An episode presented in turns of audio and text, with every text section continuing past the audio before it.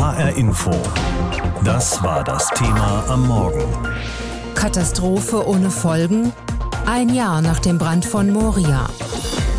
Das Leben in Flüchtlingslagern ist immer nur ein Provisorium für die Menschen, die dort leben, aber auch da gibt's enorme Unterschiede. Am untersten Ende der Skala hat das Flüchtlingslager Moria gelegen auf der griechischen Insel Lesbos, das größte Flüchtlingscamp in ganz Europa, und es war berüchtigt für seine Zustände. Die Menschen haben in zusammengenagelten Bretterhütten gehaust oder sich unter Plastikplanen verkrochen. Es hat kaum Toiletten gegeben, zu wenig zu essen, Kriminalität und Gewalt und vor allem war es viel zu voll. Eigentlich war es ausgelegt für rund 2800 Menschen. Zeitweise haben dort über 20.000 gelebt. Heute vor einem Jahr haben dann junge Flüchtlinge Feuer gelegt und das gesamte Lager ist niedergebrannt. Aber das Nachfolgelager auf Lesbos, Karatepe, ist keinen Deut besser. Abschrecken tun die Zustände dort aber keinen einzigen Menschen von einer Flucht. Chris Melzer ist Sprecher des UN-Flüchtlingshilfswerk UNHCR in Deutschland. Ihn habe ich gefragt, welche Route nehmen die Flüchtlinge denn zurzeit? Wie versuchen sie nach Europa zu kommen? Naja, es sind im Grunde nach wie vor noch die ähm, in ähnlichen Routen, die wir vorher auch hatten, ähm, über Libyen zum Beispiel nach Italien, über West-, nordwestafrikanische Länder nach Spanien und auch über die Türkei nach Griechenland, entweder über das, über Meer zu den Ägäischen Inseln oder über den Evros di Maritza ähm, über Land. Das sind nach wie vor schon noch die, die üblichen Routen, auch wenn die Zahl der Menschen, die da kommen, sehr, sehr viel geringer ist, also mit der Situation von vor einigen Jahren nicht nicht mehr zu vergleichen. Griechenland befürchtet jetzt eine neue Flüchtlingswelle wegen der Situation in Afghanistan. Rechnen Sie damit auch? Im Grunde kann man äh, Flüchtlingsbewegungen fast nicht vorhersagen. Alles, was da über ein paar Wochen hinausgeht, ist eigentlich unseriös. Wir müssen aber ganz ehrlich sagen, dass wir momentan keinerlei Anzeichen für so eine Situation haben, wie wir sie vor einigen Jahren hatten. Es sind einige tausend Flüchtlinge, die nur Afghanistan verlassen haben. Die Flüchtlingskrise gibt es zwar, aber die findet im Land selbst statt. Mehr als dreieinhalb Millionen Menschen sind innerhalb Afghanistans auf der Flucht. Das sind auch die, die unsere Hilfe brauchen. Aber über internationale Grenzen hinweg, also sprich aus Afghanistan hinaus, beobachten wir momentan kaum Bewegung. Gut, aber so hat es ja eigentlich meistens angefangen. Also wenn wir an Syrien denken und den Bürgerkrieg dort, wie der vor elf Jahren begonnen hat, das waren ja auch erstmal Fluchtbewegungen im Land und dann ging es auf einmal deutlich schnell darüber hinaus. Das könnte jetzt in Afghanistan ja auch passieren, oder?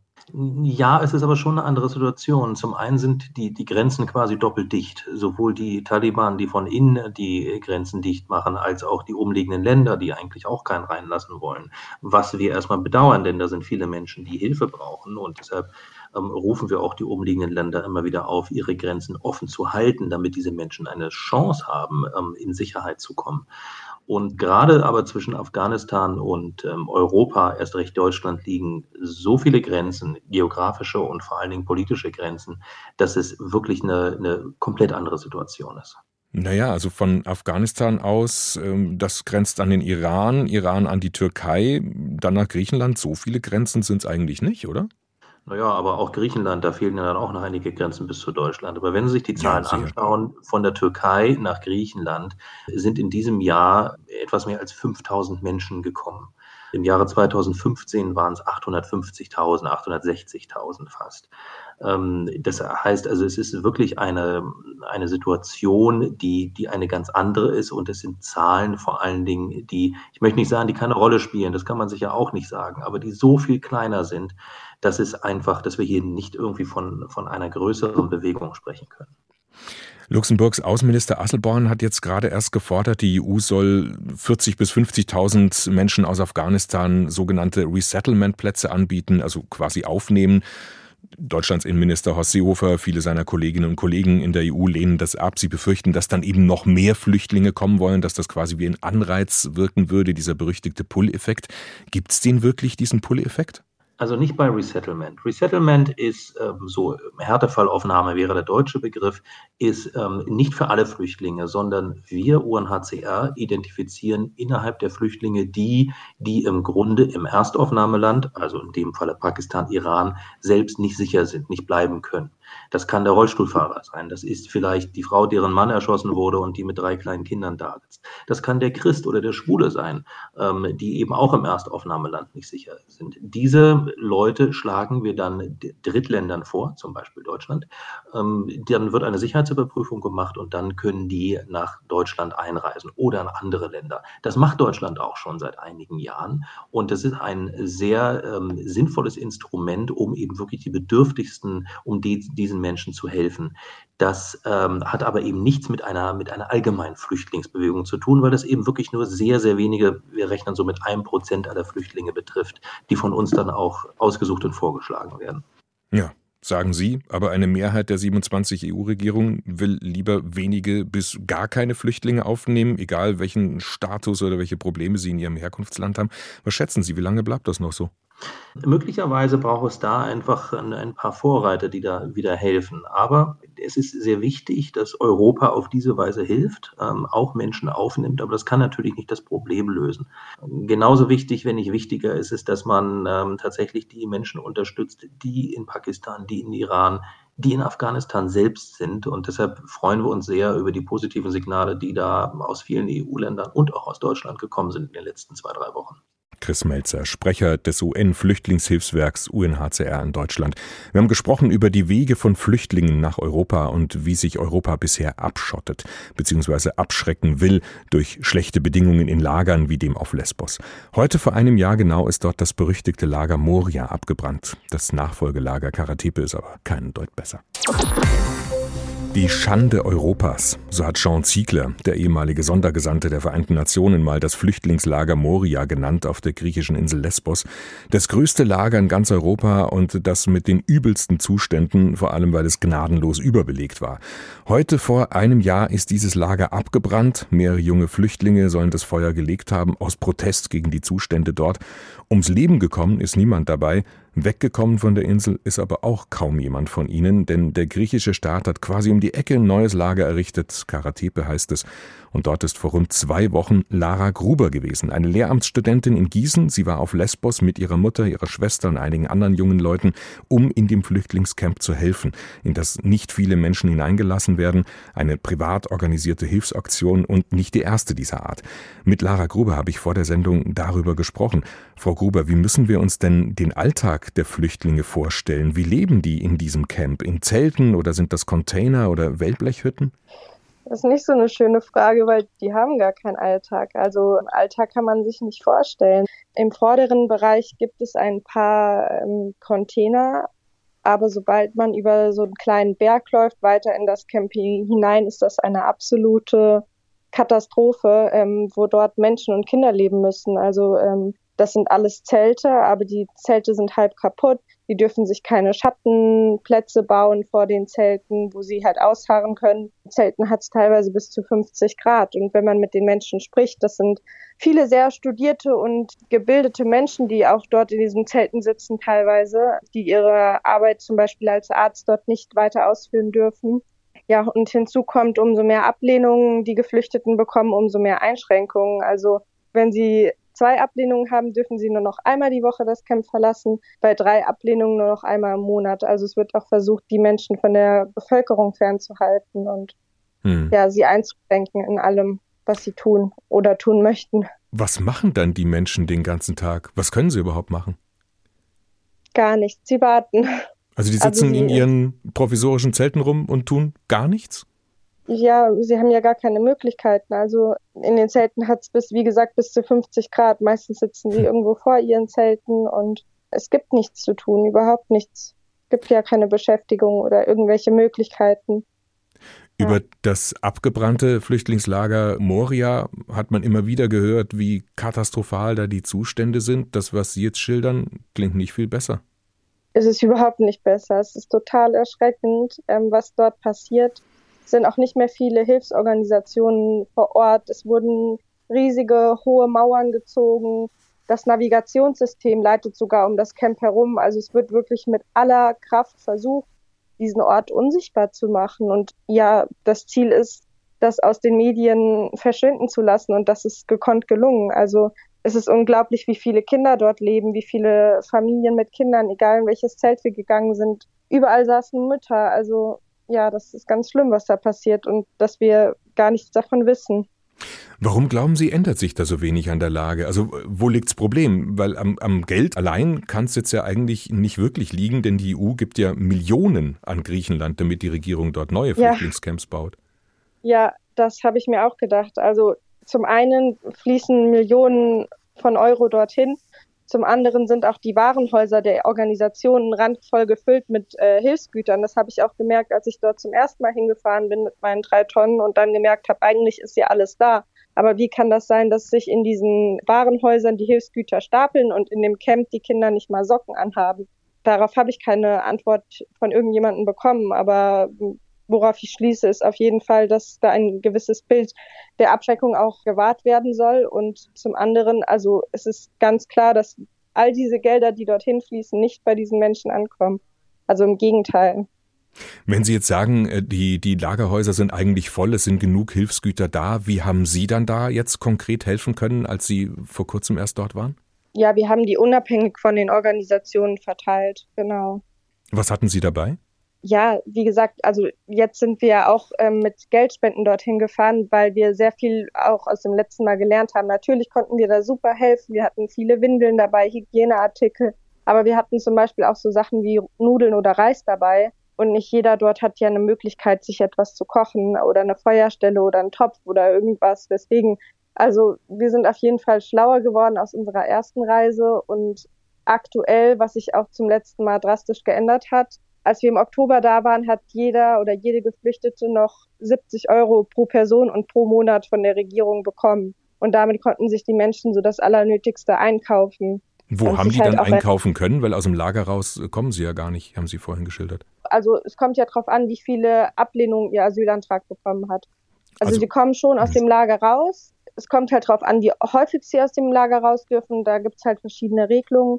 Und das ist ja auch das Paradoxe, dass gegenüber quasi von diesem Lager oder 100 Meter weiter ein riesengroßer Lidl ist mit ja allem, was das Herz begehrt. Und wie gesagt, früher hatten sie diese 70 Euro, womit sie sich dann auch Essen kaufen und ernähren konnten. Und dieses Geld ist ihnen halt von der Regierung gestrichen worden. Es werden keine Gelder mehr an Geflüchtete ausgezahlt. Das heißt, die Menschen haben Hunger. Die haben richtig Hunger. Und das ist so, was mich so was so schlimm gewesen ist dieses Mal auf dieser Reise jetzt vor zwei Wochen. Die Kinder haben Wasserbäuche, die haben richtig Hunger. Und das, was sie zu essen bekommen, von der Regierung zur Verfügung bekommen, einmal am Tag, das ist eine Portion, also für eine siebenköpfige Familie, das esse ich alleine am Tag. Also das sind so drei kleine Plastik, so Flugzeugschälchen. Also ähm, das ist unfassbar sagt Lara Gruber, Studentin und Aktivistin aus der Nähe von Gießen, die erst vor kurzem auf Lesbos war mit einer Gruppe von Helferinnen und Helfern, um Spenden an die Menschen in Karatepe zu übergeben. Flüchtlinge, die dort hausen, schlimmer als noch vorher im Lager Moria, das heute vor genau einem Jahr abgebrannt ist. Rund 12.600 Menschen sind mit einem Schlag obdachlos, als vor einem Jahr das Flüchtlingslager Moria abbrennt auf der griechischen Insel Lesbos. Moria war damals gleichbedeutend mit völligem Flüchtlingselend, ein Synonym für furchtbare Zustände. Natürlich haben die Menschen nach dem Brand gehofft, sie kommen jetzt aufs griechische Festland, kriegen was Besseres an Unterkunft geboten, aber der griechische Staat hat die allermeisten schnell auf eine andere Fläche gebracht, ein provisorisches Camp errichtet, Karatepe heißt es, und das war's. Zelte, Planen, große Hitze im Sommer, keine Heizung im Winter, viel zu wenig sanitäre Anlagen. Eigentlich hat die griechische Regierung versprochen, dass das bis zum nächsten Winter anders wird. Das neue, dauerhafte Camp sollte bis spätestens September fertig sein, aber bis jetzt ist noch nicht mal angefangen worden mit dem Bau, obwohl die EU schon viel Geld überwiesen hat dafür. Shukran Shirzat und seine Frau Lida sitzen vor ihrem Zelt. Es ist seit fast einem Jahr ihr Zuhause. Nachdem das Flüchtlingslager in Moria abgebrannt ist, wurden sie hier im provisorischen Lager in Karatepe untergebracht. Zweimal haben sie Asyl beantragt, beide Male wurde ihr Antrag abgelehnt. Zurück nach Afghanistan? Für sie trotzdem keine Option. Die Situation in Afghanistan ist schwierig wegen der Taliban. Für meine Frau, aber auch für mich. Ich kann da nicht mehr arbeiten. Ich war Sänger in Kabul. Jetzt male ich sagt Shukran Shirzad. In Karatepe seien er und seine Frau immerhin sicher. Doch die Bedingungen im Camp sind schwierig, vor allem im Winter. Im vergangenen März hatte EU-Kommissarin Ilva Johansson Lesbos besucht und mehr als 155 Millionen Euro für den Bau von zwei neuen Lagern auf den Inseln Lesbos und Chios versprochen. Die griechische Regierung hatte daraufhin angekündigt, das neue Lager auf Lesbos sei bis September fertiggestellt. Was das angeht, hat der Gemeinderat beschlossen, außerhalb des Wohngebiets eine geschlossene Struktur zu errichten, die vollständig kontrolliert wird, mit maximal 3000 Gästen. Dort sollen auch die Asylverfahren durchgeführt werden.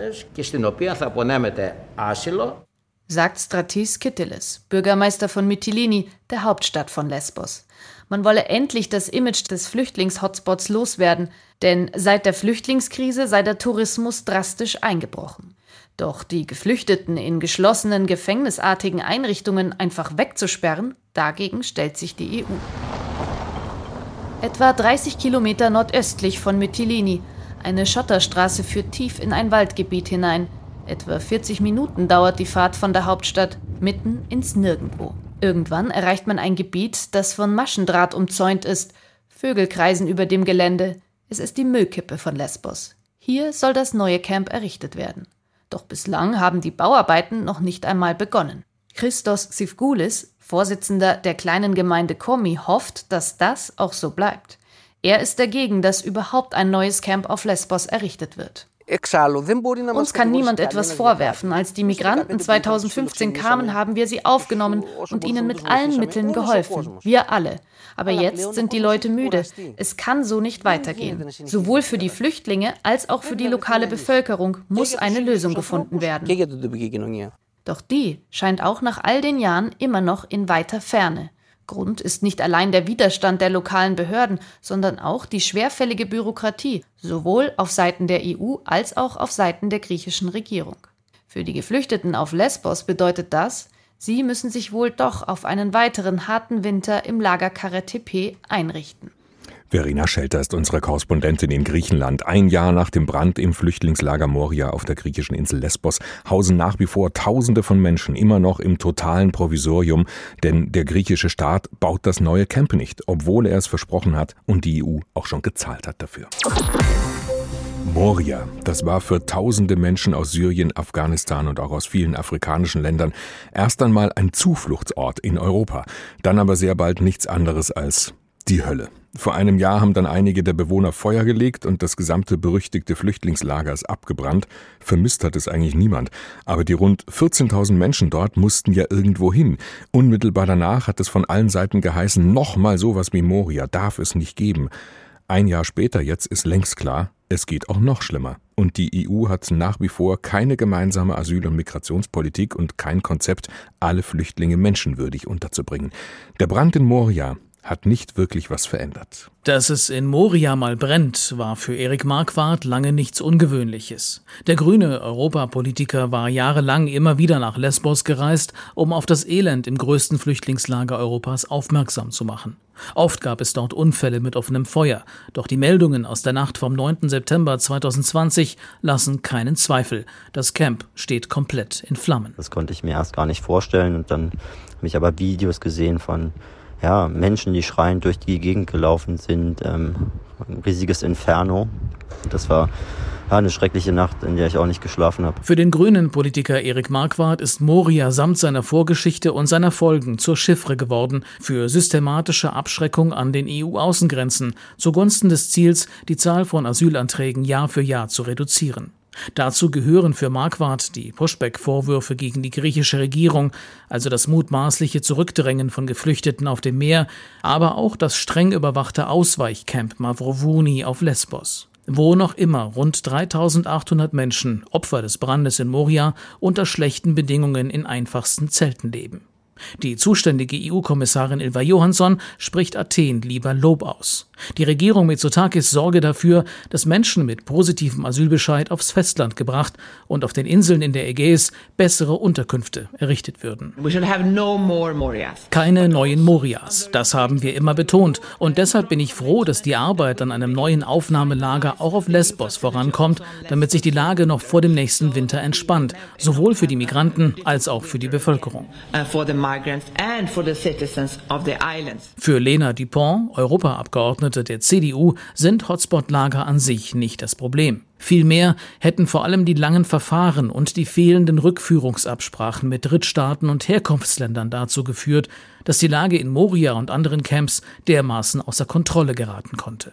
Da nun aber auf Lesbos, Samos, Chios, Kos und Leros nur noch rund 6000 Geflüchtete leben und nicht mehr 40.000 wie vor einem Jahr, biete sich neuer Handlungsspielraum, so Lena Dupont. Insofern haben wir da vielleicht jetzt das erste Mal auch die Chance, ähm, Humanität und Ordnung, so wie wir sie uns auch vorstellen, ähm, mit ordentlichen, fairen Verfahren, die natürlich ähm, die Standards an, an Menschenrechten und Grundrechten einhalten müssen. Da gibt es überhaupt keine Diskussion drüber, nochmal aufzubauen, bevor möglicherweise ähm, äh, der nächste Druck, ähm, Migrationsdruck entsteht. Die CDU-Politikerin spielt auf die Krise in Afghanistan an. Nicht nur in Athen, auch in anderen europäischen Hauptstädten wird befürchtet, dass dadurch die Flüchtlingszahlen wieder ansteigen könnten. Wir wussten vorher schon, dass wir nicht viel Zeit haben. Jetzt ist es noch dringender geworden. Deswegen hofft Lena Dupont, dass die Mitgliedstaaten der EU nun einen neuen Anlauf nehmen, um in der Asyl- und Migrationspolitik weiterzukommen. Denn seit einem Jahr liegt ein Vorschlag der EU-Kommission auf dem Tisch von Rat und Parlament. Doch mit Blick auf die Verteilung von Geflüchteten auf die Mitgliedstaaten bewegt sich weiterhin gar nichts. Über Solidarität, den Kern eines neuen Asyl- und Migrationspakts, wie Brüssel ihn entworfen hat, wollen viele EU-Länder auch ein Jahr nach Moria nicht einmal reden. Alexander Göbel aus Brüssel über die EU und wie wenig sich getan hat in der Asyl- und Migrationspolitik seit dem Brand im Flüchtlingslager Moria auf der griechischen Insel Lesbos, heute vor genau einem Jahr. HR Info. Das Thema. Wer es hört, hat mehr zu sagen.